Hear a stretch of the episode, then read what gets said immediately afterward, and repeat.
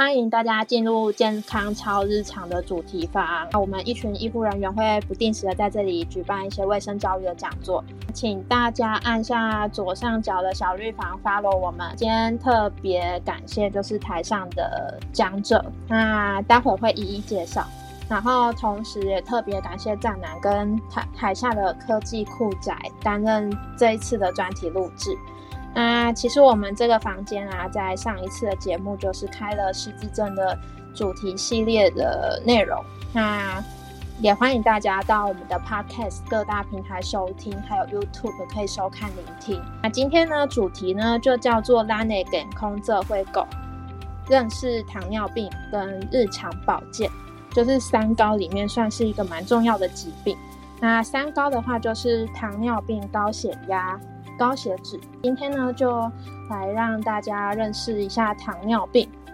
糖尿病呢，就是国人位居十大死因之一，每年就是近万人因为糖尿病而死亡。根据国民健康署统计，全国约有两百多万名糖尿病的病友，那每年都有两万五千名的速度持续增加。那糖尿病呢及其所引发的并发症，就影响国人的健康不容小观，所以医疗负担也相当的大。那糖尿病的照护呢，也被大家重视。那我们今天呢，就是有邀请到两位医师，一个是庄医师，然后一个是李医师。那我们先欢迎他们。接下来，我先邀请我们 Sara 姐先简单的介绍糖尿病等相关内容。我来跟大家分享一下，因为我在卫生所，我们自己其实也有在做糖尿病的门诊跟卫教的部分。那呃，在健保的给付制度下，其实也有糖尿病的包裹制度。然后有一些个案的话，他们可能有有一些诊所，他有在专门做糖尿病的部分，他其实会做收案管理的部分，会持续的追踪一些呃有没有一些相对的并发症啊，或是一些控制的状况的那个 data。然后每年都会定期的追踪一次那个大抽血，然后追踪一下肝肝肾功能啊，还有一些呃微血管啊，就是视神经这方面有没有一些损伤的部分。所以其实这些照护来讲，对一般民众来讲是非常足够的。然后我们微教室的部分也会适时从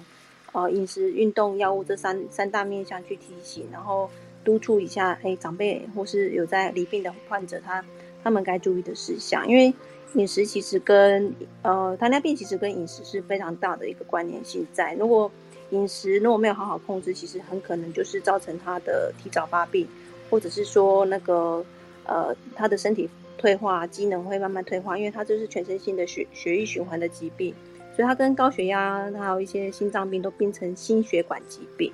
那这边简单的呃介绍跟说明，那我们待会还有医师可以做分享。那如果待会有问题的话，可以用小飞机的方式先，呃，先传给我好了，我来先接收过滤一下。那下一位，我们要不要欢迎我们雨晴稍微简单的分享，就是在临床上有遇到一些糖尿病的患者，会大概怎么样做一些治疗呢？嗯，其实，在临床上，我们在实习的时候遇到的糖尿病患者。都是相对严重的才会住进来，一般初期的都是在家治疗居多。那嗯，常常看到那个数据都是很恐怖的，两三百、三四百都有。然后，呃，让我自己比较印象深刻的是糖尿病足，就是糖尿病的脚，嗯，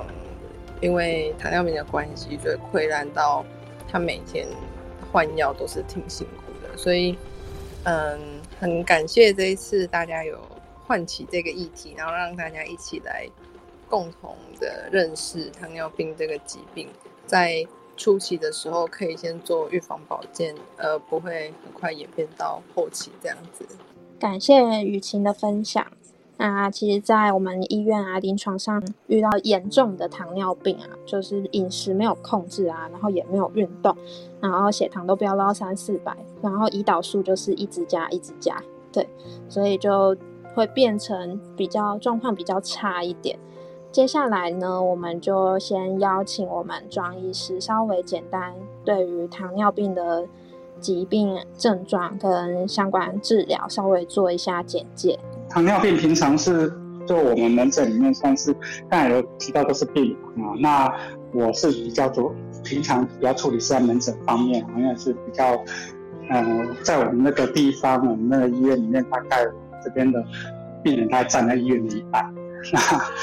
呃，真的是非常非常的常见，尤其是其实糖尿病在世界。的分布里面，其实可以看到，我会定义成它是一个营养不良性疾病，那也是一个贫穷人特有的一个疾病哈。或或许很多人认为说糖尿病啊吃太好，那才会引发糖尿病这样。那其实糖尿病这几年来发生率最高的一些地区，其实都是在比较相对于啊平均收入比较低的一些地方。那其实跟饮食结构就很有关系啦。其中对于糖尿病发生率比较高的这些地区里面啊，相对比较富有的地方是我们台湾地区哦。这样子的一个地方的一个相对富有，却罹患着一个比呃算是比较平均收入比较低的地区的地方的一种疾病，其实是我们一个饮食文化占了一个很大的一个部分。所以我常常在跟出诊的一个患者在讲述血糖的时候，其实还是比较着重在一般饮食常态的一个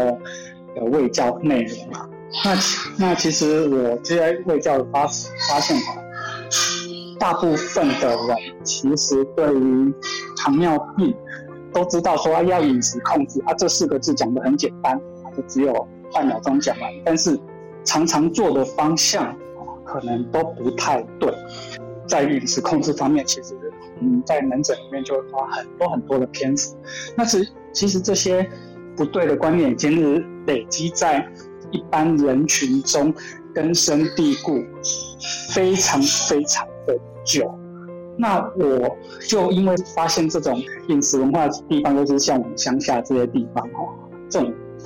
观念其实是很难去改变，所以在前一阵子，我我就很异想天开，就发现哎回应还不错。我特地跟我的大女儿，她其实在小学，那她现在是小学五年级，她问说你们班有没有会想要啊听听一下有关怎么吃东西这样子的一堂课呢？那他当然问们问回去问他们老师，发现他们老师也就非常欢迎。那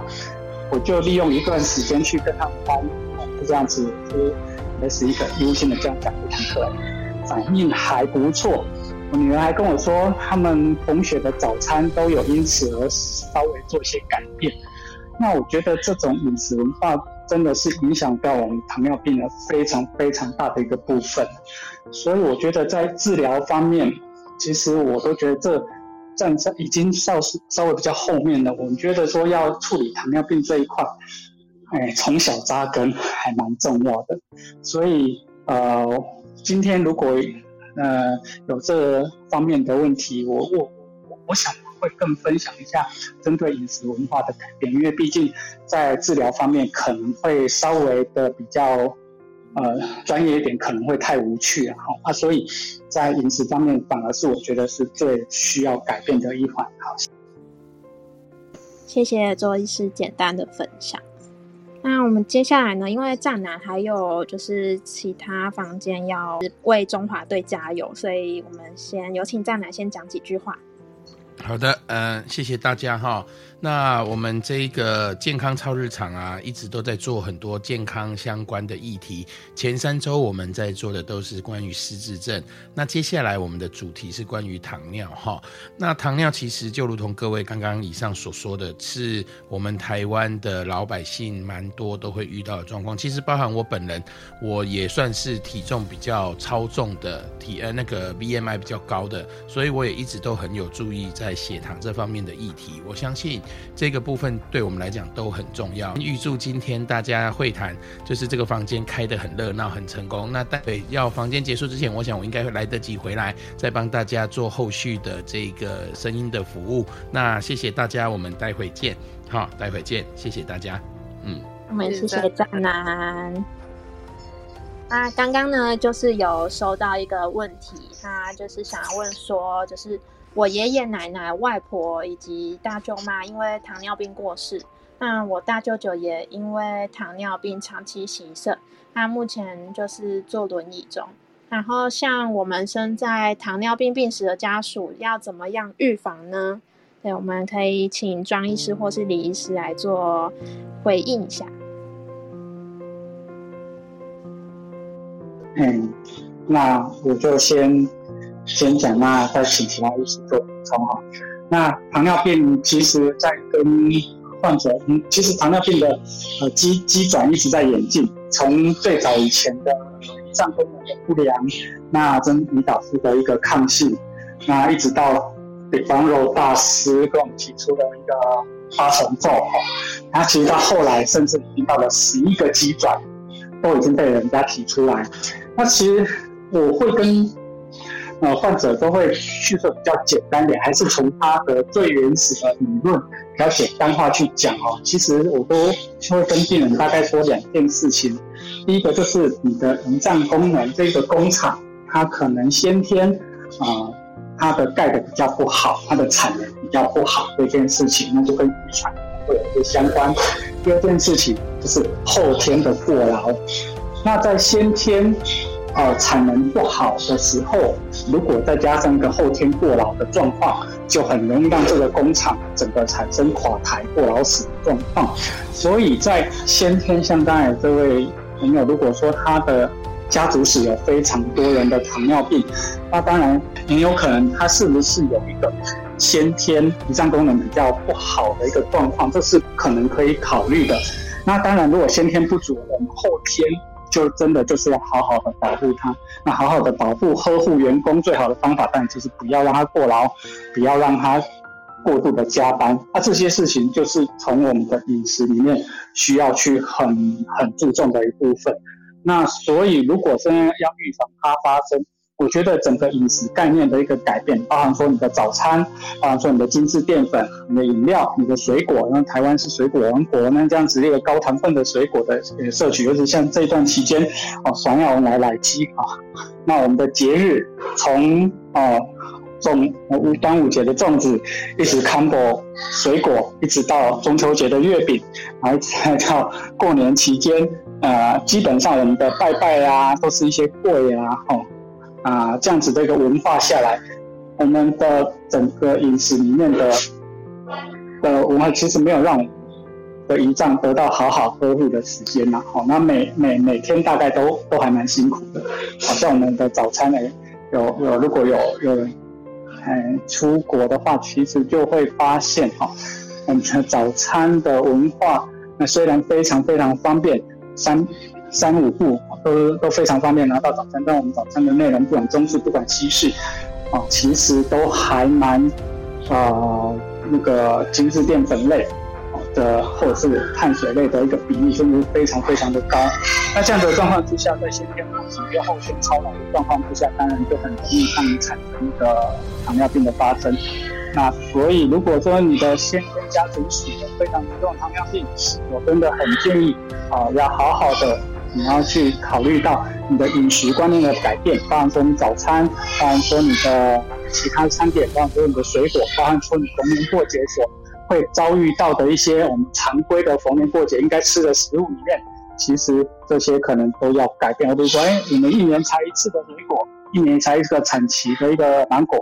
一年才一次的端午节吃粽子，一年才一次的中秋节吃月饼，一年才一次的过年拜拜吃年。你过来没好，啊，这些一年一次，好多的一次一次加起来，就是你一年到晚都在啊伤害你的胰脏哦。啊，这部分可能要自己去从这方面来保护自己的胰脏，才会让它比较不会有糖尿病的发生。谢谢庄医师的分享啊，周医师比较着重在糖尿病的饮食方面啊，就是饮食就是要从日常生活就开始控制，呃，控制之后呢，糖尿病就会降低它的发生率，然后也会降低就是糖尿病的严重性。对，这些饮食真的是蛮重要的一块。每次只要在临床上面跟这些阿公阿妈就是卫教宣导，就说哦，你这饮食要怎么吃啊，然后。都阿公阿妈都会当成耳边风。对，所以真的很需要就是大家的帮忙，就是跟家里的长辈啊，不管就是阿公阿妈啊，就是跟他们稍微讲一下，其实饮食真的很重要，会影响到很多很多的疾病。对，那今天呢就着重在糖尿病这一块。那我想要询问一下李医师，那你在临床上面有没有遇到一些糖尿病的病患，可以跟我们做分享？那刚刚庄医师其实已经就糖尿病的部分已经做了蛮清楚的一些说明了哈。那我想就直接只针对呃这个问题的部分做一些我的呃想法的分享哈。那因为呃问这个问题的这位听众呢，他的家族史里面有。比较多的这个糖尿病的患者，所以看起来这个遗传体质的部分是相当大的一个因素哈，所以我想就是会直接建议这位呃问问题的听众，就是注意一些所谓的危险因子哈。那我想大家应该都有听过一个名词叫所谓的代谢症候群哈。那其实代谢症候群呢，它就是一个一个一群呃症候群，那它并不是一个正式的一个。呃，疾病诊断，但是呢，因为它是一个总合性的一个新陈代谢的方面的问题，所以说在未来产生像糖尿病跟心血管疾病的相关的。呃，风险性都会比较高，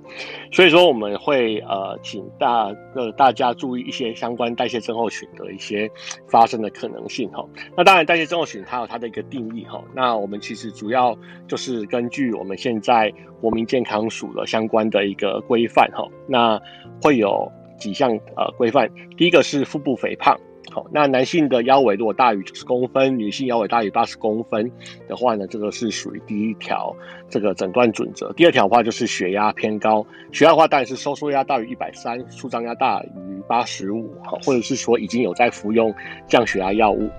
那第三个部分就是呃血糖。那空腹血糖如果偏高大于一百，或是说已经有在服用降血糖药物的话，这个也是属于第三个一个诊断的准则。第四个是空腹的三酸甘油脂哦大于一百五十，好，那在第五个就是在这个胆固醇的部分哈，呃，如果是高密度胆固醇偏低的话呢，像男性小于四十，女性小于五十的话。这个是五条的诊断准则，这五条当中如果有三项符合的话呢，就是算代谢症候群。那代谢症候群的话，其实它就是。给我们一个警讯，就是说我们的一些生活形态、遗传因素以及我们的体质的种种影响，已经让我们的目前体内的新陈代谢状况开始进入到一个不健康，而且未来可能会发生更严重的一些心血管代谢疾病、糖尿病相关的一些风险，所以我们必须要开始很好的对我们的健康做一个管理。那我们大概就是有几点要去注意啊，小心呐。吼，大概就是在饮食的部分，刚才庄医师有提到，然后那主要就是说我们要呃使用所谓的三低一高，吼，低油、低盐、低糖，吼，然后高纤，然后再就第二个就是多动，吼，多动的话就是其实我们常讲到少要多运动，那每天运动至少要三十分钟，或者是说用所谓的三三三的一个运动原则来做，那再就是。呃，要这个戒烟哦，不喝酒哦，这个部分再就是另外就是处理舒缓压力，因为刚才算是有提到哈，后天的一些压力哈，其实也会使得我们身体的一个发炎状况比较明显，也会使得胰岛素阻抗增加。然后再就是说，如果已经有出现代谢症候群当中，我们讲的五个诊断组的当中任何的一个项目的话，我们就要积极的去处理面对。那如果是腰围过粗的话呢，当然就是要积极的做体重管理、减重。那血糖、血压、哦，三酸甘油脂，哦，然后胆固醇的部分，如果说都已经持续有出现异常的话呢，饮食控制、运动，甚至是就医治疗，哦，都是需要的。好，所以我想大概可以直接针对这位。呃，朋友的一个问题哦，来做一个直接的一个回答，因为呃，可能您的这个家族风险是比较需要去顾虑的哈，所以我们就直接针对一些比较具体性的建议哈，来跟你做一些回复哦。好，谢谢李医师，就是简单的分享一些糖尿病的基本准则。那我们 Sarah 护理师也要稍微简单的补充一下，对于糖尿病的社区照护方面。我们有请 Sarah 姐。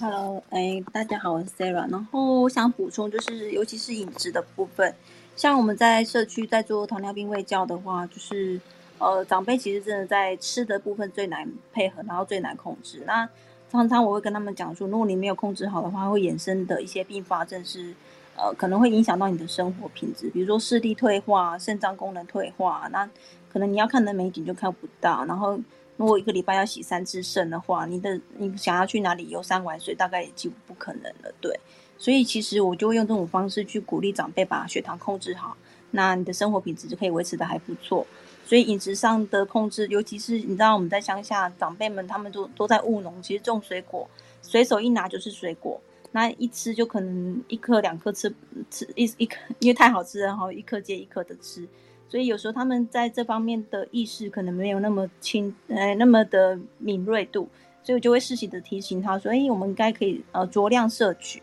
那有吃到它的养分就够了，那可以多尝试不同的类型的水果，然后。一天可以分个几次不同的时段来来取用，对，这样其实对他的血糖控制比较好，而且我会比较揶揄的方式说，嗯，我们有吃到五点六的话，有满足到那个瘾就好了，因为大家知道自己种的水果都特别香甜吼，都觉得啊很难忍住。那我说其实有有浅尝辄止的概念，然后如果你吃过多，反而对你身体造成伤害，那是有点得不偿失的。所以其实有很多未教的一些提醒。在社区端，哈，我们还蛮常运用的。那待会因为还有潘医师，他也是加医科医师，他应该有很多经验，在呃社区诊所的部分可以提供大家做参考。好，谢谢四娃姐简单的小小的补充。那接下来我们就先欢迎潘迪志医师啊，他本身是在加医科，然后针对糖尿病这一块呢，应该有很琢磨的了解。我们欢迎。潘迪志医师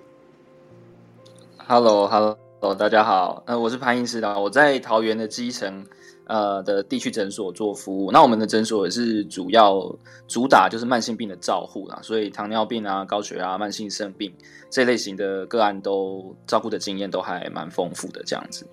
那我觉得其实刚刚前面各位就是讲者啊，都已经讲的非常的完整，我简单补充一下，如果说你在不管是固定时间的这种健康检查，或者是公司给你去那个做的一些抽血检验，如果发现自己血糖偏高，有糖尿病，甚至已经被告知有糖尿病前期的话，请记得就是除了饮食的控制之外，还是要定时的去追踪自己的那个血糖跟糖化血色素的数数值。那一般前期的病人，我们会建议就是可能每半年左右要要稍微检查一下自己的糖化血色素跟血糖是多少。因为虽然我们饮食已经很注意，但是其实我们不知道自己的胰脏功能到。到底呃目前的状况是怎样？所以透过实验室的检查是可以比较直截了当。那我们也可以比较好的去分析你目前的危险因子，跟未来要怎么样去照顾。那饮食上还要可以做什么加强？我这从一些从抽血的数字我们都可以看得出来。所以呃刚刚在预防的部分，如果你已经进到了下一个等级，还没有诊断糖尿病，但是已经血糖偏高，已经进入糖尿病前期的病的呃呃的听众的话，我会。做以下的建议，这样子，那简单分享。那如果后续后面还有问题的话，我可以再做更多的讨论。好，我想要 echo 那个潘迪志医师这个部分哈。那哦，因为其实呃，政府其实有补助民众做成人健康检查的部分，它其实包含三高的检查项目都有在里面，然后有一些简单的呃身高体重视力啊。然后的血糖、血脂肪、肾功能、肝功能这些简易的抽血项目，其实都包含在里面。那它补助的对象是四十岁以上，那每三年的呃每三年可以做一次，所以其实带着健保卡去，如果你有到呃医疗院所去，就可以跟他说你想要做三年一次的免费健康检查。所谓的三年，比如说今年你做完之后，中间隔两年，在在第三年你就可以再做第二第二次的那个成人健检。这个保健服务其实有很多民众都不知道。那呃，它其实是很、很、很、很重要的、很基本的一些检查项目。那如果早点发现，你可以早点控制。因为其实有些早期真的没有太早发现他是糖尿病的患者，到后来，呃，他可能是因为呃突然血糖突然暴瘦下来，然后呃三三就是吃多喝多尿多这些症状才发现说他有糖尿病，那已经有点太为时已晚，已经都会比较身体的整个状况已经会比较偏走下坡，所以。还是提醒大家，如果可以的话，善用利用健康的一些服务资资源哈，健保卡。如果家里有长辈的，可以提醒他们做这个检查，蛮重要的。没错，六十五岁以上的话是每年一次。对，六十五岁以上各县市其实有额外的有一些补助，呃，做一些什么心电图啊，或是胸部 X 光的检查。那这个项目如果要再增加这些补助项目的话，可以建议到医疗院所去，是一年做补助一次哦，真的还不错。那我 echo 一下刚刚的检验的部分。那刚李医师有提到检验的部分，我们定义我们的新陈代谢症候群这个部分。那新陈代谢，我补充一下，新陈代谢症候群它有一个核心的一个指标就是胰岛素阻抗。那胰岛素阻抗其实目前在检测其实不难。那当然除了我们刚有提到莎拉讲讲到的一个成人体检以外，在门诊可以检测一个胰岛素的一个量。那空腹胰岛素的量再配合空腹血糖的量，可以这检测出我们身体的一个胰岛素阻抗的状况。在评估在糖尿病的一个前期或者是家族史，如果会担心自己已经有新陈代谢症候群这个部分的部，可可以去检测相关的一个指数。那这得知自己的胰岛素阻抗。其实有时候看到那个数字，也可以更好的跟呃患者去说明说，你的胰脏其实现在还蛮辛苦的啊，做的每天做的工作都还蛮累的。那我们希望把这个指数做怎么样的一个做调整？那从这边可以呃增进患者自己呃进一步的去做饮食方面的一个调控。那至于说如果是呃患者本身已经在做糖尿病控制，如果发现自己饮食控制的。呃，自觉的很好，呃，那也都有遵从医嘱，那却发现血糖还是不够好。除了药物的调整以外，我们其实也发现，在诊门诊里面有蛮多在比较糖尿病一段时间之后，它的胰脏功能持续的受损状况之下，产生了呃胰脏功能不良的状况。这时候我们也可以进一步的检测胰脏它的分泌的胰岛素量，跟刚才检测是不太一样的一个指标。那透过这两个指标。一个是在还没罹患糖尿病，或者是糖尿病前期啊，有一些新陈代谢症候群，我们可以去了解自己本身胰脏目前的辛苦程度。那如果已经有糖尿病，那在控制不良状况之下，我们也可以透过呃另一个数字来检测我们呃的接下来的目标是不是持续的做药物上的调整，或者是其他药物上的使用。所以在检测方面，其实还蛮多元化，不只是只有一个血糖或糖化血色素。那如果听众有这样的需求，也可以跟您的医师做讨论。相信在那个糖尿病对于儿童的部分，也有很多很多的一些照护方面。对，欢迎晴晴医师。嗨嗨，大家好，我是我是晴晴医师。然后我先我先讲一下大人的，因为其实呃我们自己在看门诊的时候有也会呃做成人健检，然后也会追踪一些糖尿病的病人这样子。那呃我是觉得 Echo 前面几位医师所讲的，我想饮食控制其实真的是最重要也最困难的。为什么呢？因为很多人其实被发现说他其实有所谓的糖尿病前期，就是说他每次验血糖，他好像像就是也没有到所谓到糖尿病的诊断，糖化血色素也没有到糖尿病的诊断，但是他就是比正常值来的高。那这类的人其实他家族史问起来几乎都是有糖尿病的所谓的家族史。那这类的人呢，其实你早期让他们了解说他有可能是会有呃。潜在性有糖尿病的问题，然后及早的做饮食控制。其实多数的人他在一可以维持一段时间，他的血糖甚至可以到正常人的血糖。那就讲到我们那个胰岛素的阻抗性的问题，那这个就讲太深了。拉回到饮食的呃饮饮食这一块来说，我在门诊最常遇到，或者我自己身边的例子，就是阿公阿妈都会跟我说：“哇，某甲哇贼啊，我没有吃很多啊，为什么我的血糖就是不漂亮？”问问问题是什么？因为我们台湾过过往在老人家的族群，他们饭吃超多，他们可能菜吃一点点，可是饭真的吃超多。那我们就慢慢要被去告诉他说，你们吃那个淀粉量，就是尤其是精致的淀粉量，就是要减少，然后慢慢要学会，尤其是呃在呃可以的呃有资源的状况之下，我们会转借给营养师，告诉他们说，嗯，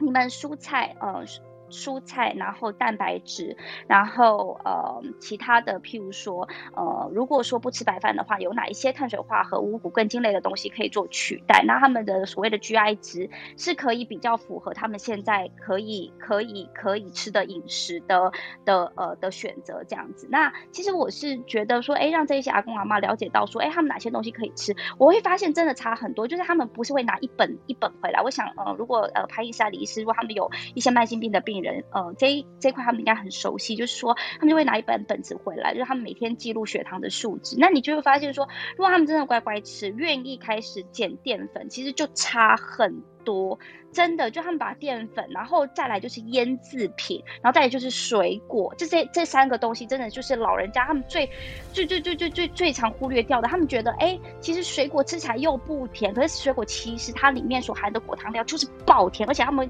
有些水果它可能会让我们一下血糖会飙非常的高。再就是有些阿公阿妈牙齿不好，爱夹馍，你知道吗？馍其实也是一个很罪恶的东西，大家都应该不知道，就是馍也会一下让血糖暴增。那很多人就觉得啊，我崩嘛不加哇，这我弄假埋，这些也完全不行。所以这些都是要一一一一。我们在做糖尿病的胃教的时候，其实真的就是要一一一问他，就是逼他回想，或是逼他照顾人者回想，你一整天到底吃了什么东西？因为。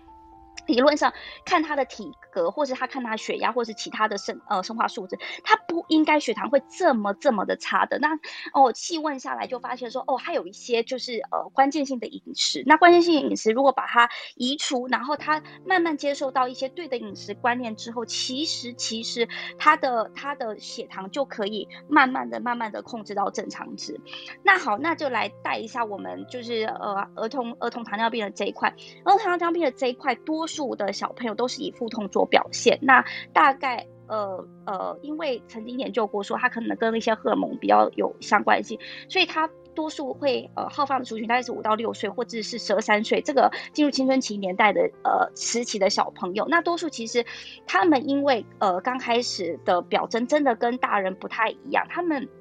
多数都是呃，可能就是呃尿比较多啊，然后呃喝水量增加，但是多数他们都已经是有一点酮酸中毒中毒的状况才会来呃就诊，就是已经有一些腹痛的情形来就诊，然后一两可能血糖就是五六百这样子。那这类的孩子其实跟呃大人的族群不太一样，是这类的小朋友多数因为他们是本身呃胰岛。呃，分泌有问题的我呃状况，不是呃跟成人的肌转是完全不一样。成人是因为对胰岛胰岛素是有抗性的，他们我们小朋友的族群，他们是因为呃研究起来是可能一些自体抗体导致我们小朋友的族群，它本身的胰岛素会分泌呃有问题，所以这一类的呃这一这一个族群的孩子都是需要一辈子是打胰岛素。呃，做做血糖的控制的，当然现在慢慢的、慢慢的变好，就是说，呃，包括就是他们不会像我们以前，哎，我们可能班上就有一两个糖尿病的小朋友，他们就要拿针剂出来，现在他们其实会有所谓的长长效型、呃中长效型啊、中中呃中中效型的这一类的呃药物做控制，所以其实这一类的小朋友的药物顺从性越来越好。那我想，如果真的就是因为我我看台台下的主群大部分都是以。呃，成年人居多啦。如果真的有兴趣的话，我们可以再开一个小朋友糖尿病的议题。那我觉得小朋友糖尿病的议题又是一个大学问，所以我是呃，还是我们拉回主题，就是我们今天还是以成人的糖尿病作为为主轴。我想。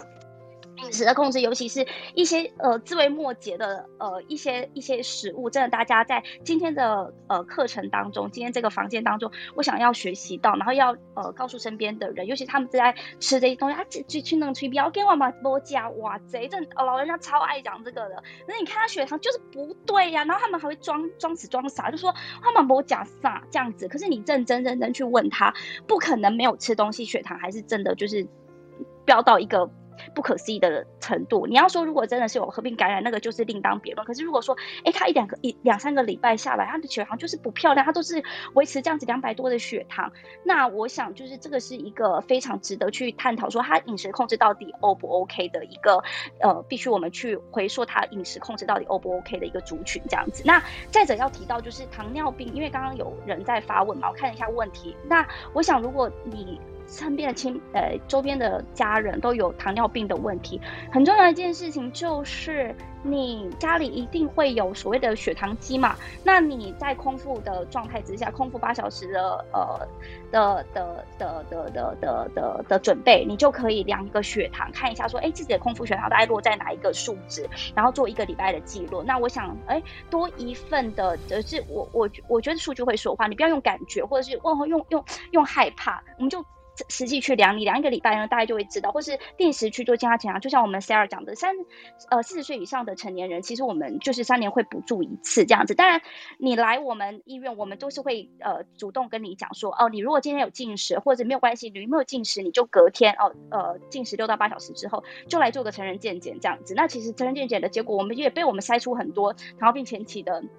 患者，那其实良好的饮食控制，大概三到六个月之后，老实讲，其实他们的血糖也恢复到正常值。那甚至也意外发现有一些血脂很不 OK 的人，那其实在三到六个月的呃饮食控制之后，也回到正常。那我想现在人的压力都很大，然后都乱吃，然后呃吃的东西真的大大家就是哦，就是囫囵吞枣了，就是到底吃了什么，大家也不是不是很知道。可是如果说哎，大家看到数值开始有红字了，对自己健康开始有一些哦，他开始那个警示灯开始响了之后，就。慢慢你把饮食调整回来，我想很多多数的人其实他们的呃疾病可以及早期预防胜于治疗嘛，早期呃得到控制，呃未来其实他会呃呃进展到慢性病的机会就下降很多。那以上是我的分享。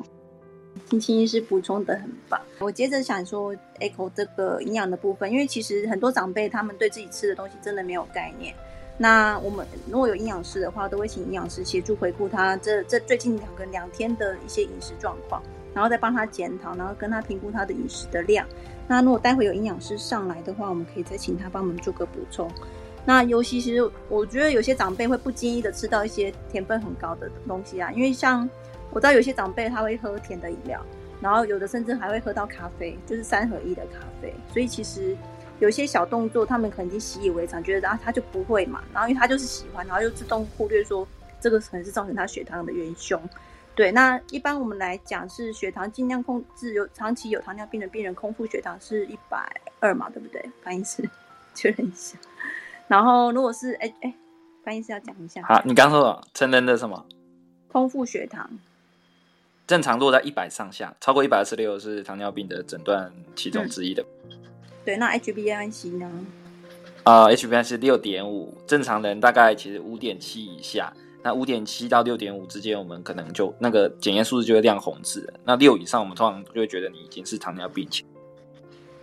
对，那像如果已经持续有糖尿病的病人，我们其实只要超过七，我们都是认为控制的不理想了。HbA1c 这个指数如果超过七，所以我们都会给。我们每次就会拿那个报告来给他看，然后你看这次比上次还进步，哎，这次又退步了哦，哈，你是不是饮食上有一些呃变化？比如说，尤其是逢年过节哈，如果有粽子节啊，或是什么月饼节呀这种的吼，他们长辈吼过节的时候，尤其拿来拜拜的时候，真的吃的吃的特别起劲。然后我就会跟他们讲说，哎哎哎呀，这些东西吼，你是有糖分的人，你不能够吃的那么多，你可以分给别人吃哈。每当每每当海拔当摸海卡低啊哈，因为自己身体如果就是血糖长期这样子浓度这么高，然后身体其实也是容易比较疲倦，然后整个循环的那个精神体力都会比较差。那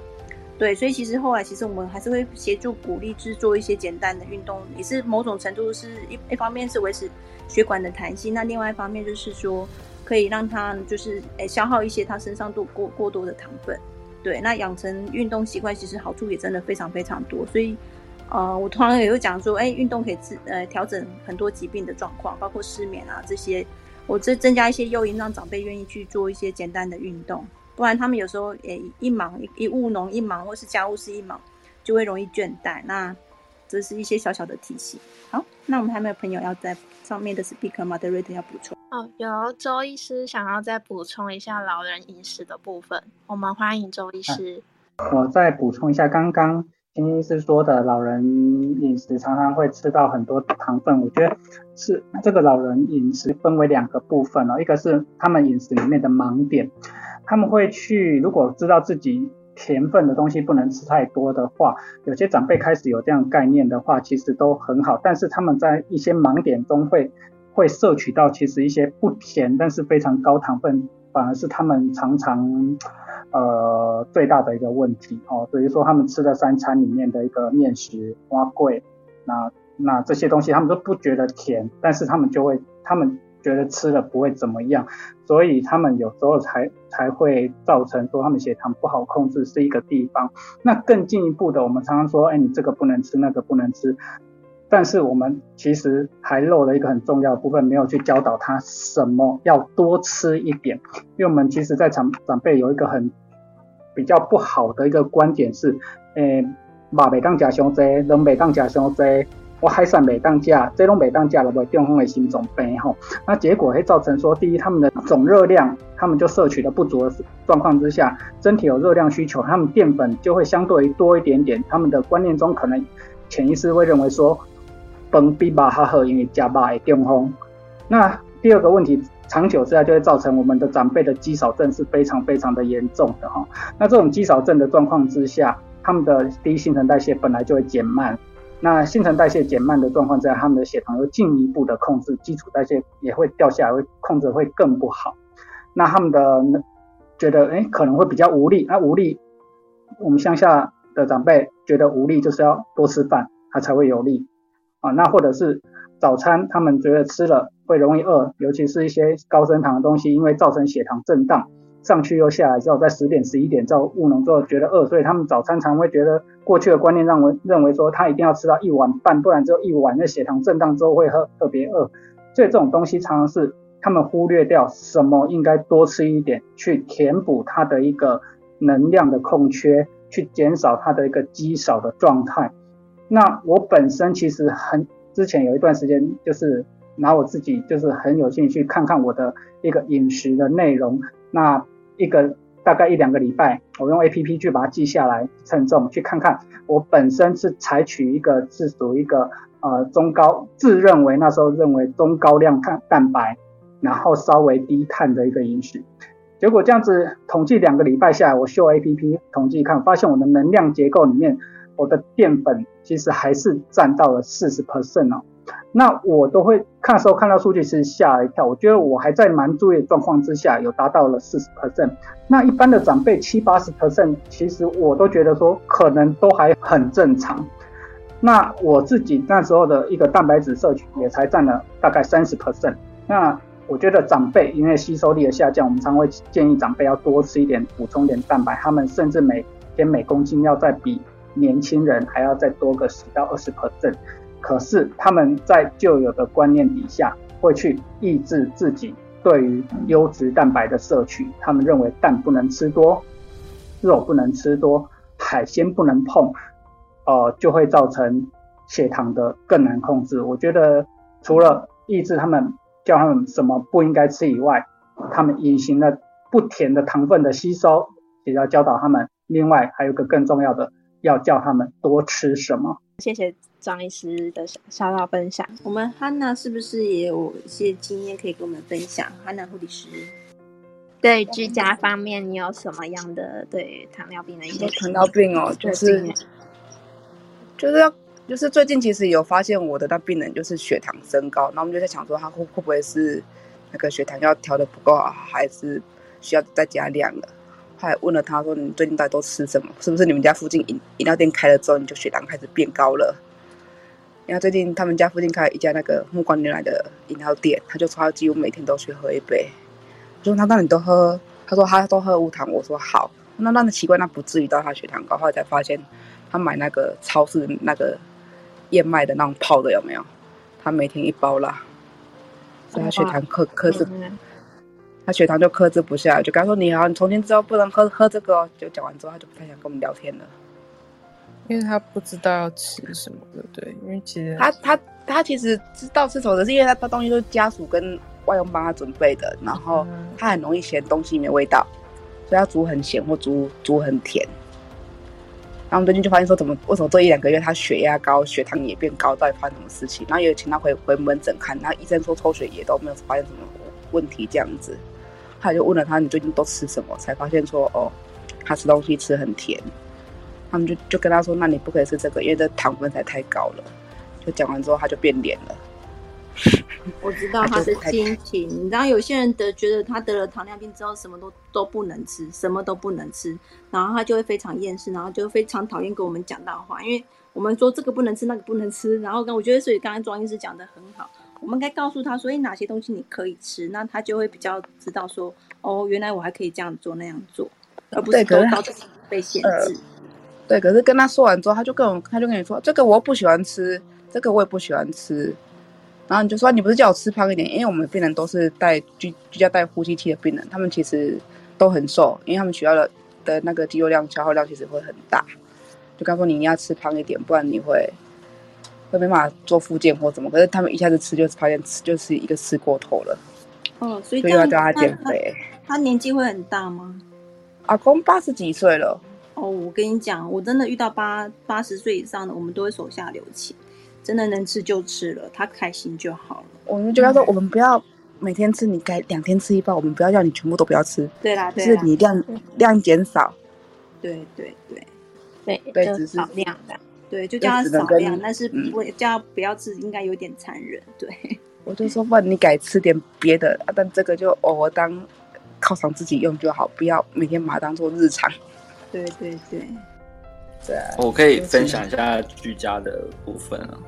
就我觉得居家的优势就是我们可以到家里去看嘛。我大概一半时间也都在看居家医疗。那那个就是大概两个点，一个是饮食嘛。我去家里的时候，我会去他家，好像像翻箱倒柜这样，我去开他的他们家的冰箱啊，看他里面。有什么东西，然后平常外佣煮什么，然后他家里有没有摆一些饮料，通常都是用那个纸箱装嘛，然后里面可能就藏一些什么博朗咖啡，然后那种超甜的那种，然后呃或者是一些奇奇怪怪的果汁，然后就是会出现，然后你就会知道说阿妈或阿公平常有在喝。那这第一个，就是饮食上面你可以帮他看到更多平常在诊间问不出来的细节。那第二个，居家看糖尿病的优势是，你可以比较。清楚的知道说病人他的药物是怎么样使用的，因为其实很长糖尿病控制不好，是因为他药物使用上没有照我们医生开的呃医嘱去服用，那或要么是吃药，要么是胰岛素都是，他可能打的时间不对，打的剂量不对，打的方式不对，吃的时间也不对，吃的剂量不对，所以导致他常常就是血糖乱七八糟的原因是这个。那我们去家里可以比较。好的，直接去看到说他平常的药是怎么吃的，所以我想居家的优势大概是这两个。那就是在做做到病人家里的时候，我都会特别注意这两块。对，我觉得其实能到家里去看是最能够帮直接帮助的，因为你知道他们家的成员，然后哪些人可以帮帮助到这个长辈，然后尤其是他们一些调味的方式啊、烹调的方式，其实都可以做个指导。其实早年我们以前在卫生署实习的时候。嗯，也在做糖尿病的家访，但是现在这件事情已经慢慢就是还是回到医院或诊所去，那就是在诊间去做进行喂教。但是如果我有发现，其实如果家属能够陪同一起来的，就是儿子女儿帮忙长辈照顾长辈，然后陪同一起来，然后一起接受喂教的，通常这种照顾的品质都会比较好。那我比较担心的是。呃，老人家自己来的，或者是阿阿波自己来的，那个都六七十岁、七八十岁，哎，应该说六十几岁还 OK，但是七八十岁自己来的就会比较困难。你跟他讲再多，他可能有听没有进去，或是他也是心有余而力不足。所以其实我觉得家庭呃能够协助来照顾这一块，其实还蛮重要的。那我也遇过一些家属，他其实家里长辈有一些慢性病，他其实。也陪同照顾了一段时间，然后真的到他轮到他有糖尿病的时候，他的观念就会非常清楚。因为其实这个糖尿病它本身就是个家庭遗传很很密切相关的一个疾病，对，所以呃，如果你有本身有家族病史的部分，在提早能够做一些饮食上的注意，还有压力上的嗯疏疏解啊，然后释放，其实呃发病的时间是有机会在延后的。那就算真的发病了，那个控制的状况也会比较好。那长期下来，其实我们比较害怕是糖尿病，如果一直控制不好的话，就会有一些呃大血管的病变跟小血管的病变。对，那其实对后面的一些生活照顾跟很多生活上的困难，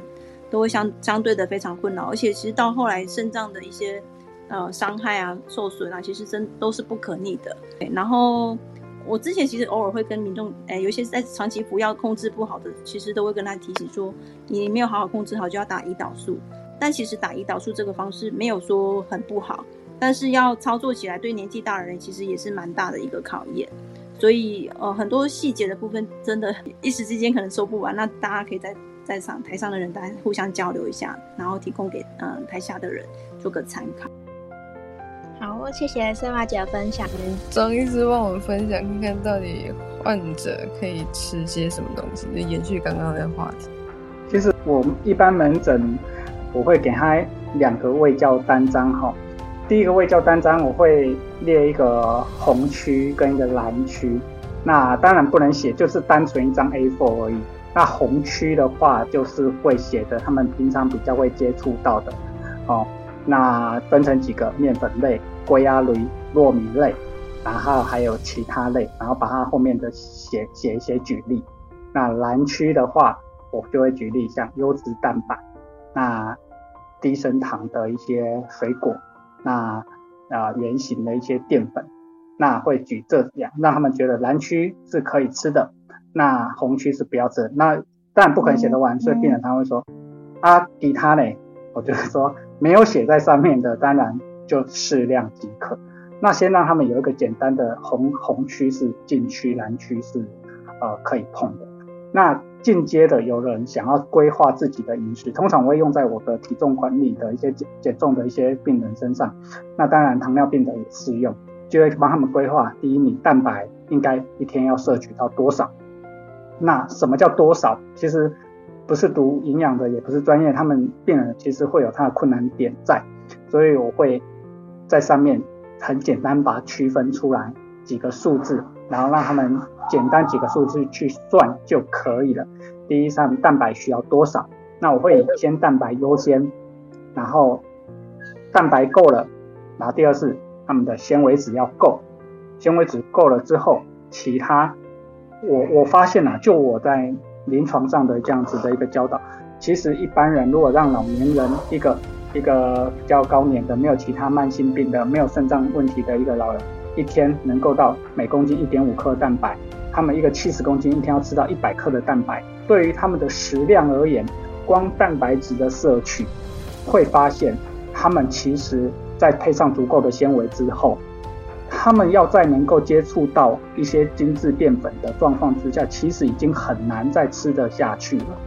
也就是说，如果一般的一个病人，如果他有办法进阶到这一块，他们去规划自己的饮食，三餐规划下来，会发现他们自然而然的会教他们第一步先把自己的蛋白质摄取够，纤维质摄取够，他们自然而然就会让自己的精致淀粉、白饭啊、面啊、粥啊这些根本拿掉，因为他们根本吃不完了。所以我通常在门诊会给第一个初比较初阶的，就是一个红区、蓝区的划分，蓝区就优质蛋白的部分，那呃低低升糖水果的部分，那跟原型淀粉的部分，那至于进阶版的就会让帮他们规划，因为现场就直接会根据他们体重直接打，那数字只要改一改就好，很快就会印章他们带走，他们需要几克的的蛋白，那几克相当于比如说呃有豆类蛋白，就是需要一罐的豆浆大概是多少，然后再加上两块的肉类的蛋白，啊再加上蛋类的蛋白。那很简单，这几个数字让他们回去，那吃个几次，他们就会发现他们其实还蛮简单的，也发现他们自己其实平常吃的比例其实不太对。反正我们怎么会花很多时间在做这种东西啊，所以病人其实后来会发现，他们只要吃的对，他们相对于精致淀粉的量，自然而然的就会下降。所以其实会依照每一个病人的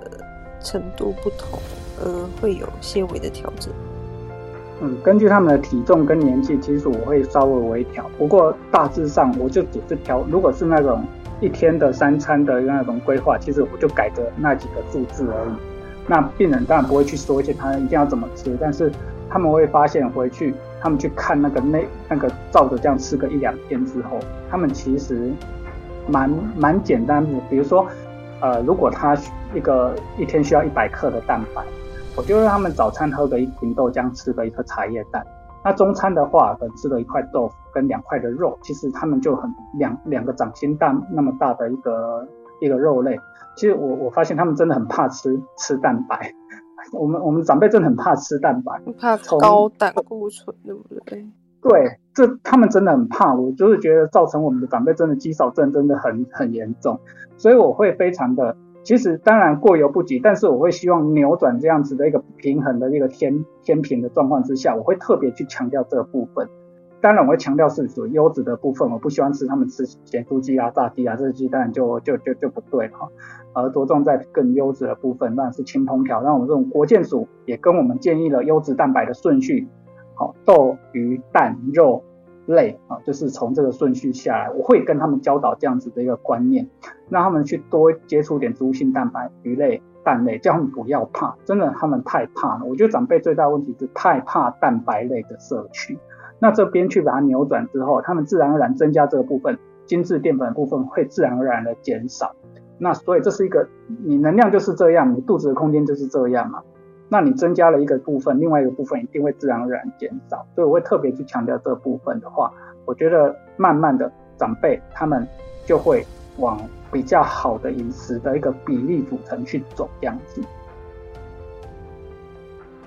那目前有就是医生手边有就是年长者，他是真的，呃，按照这样子的步调有成功的案例吗？因为我觉得很长很多疾病都是要靠病患去影响病患，那会比我们这些 专业人士来讲的更有力度一些。有没有一些成功的经验？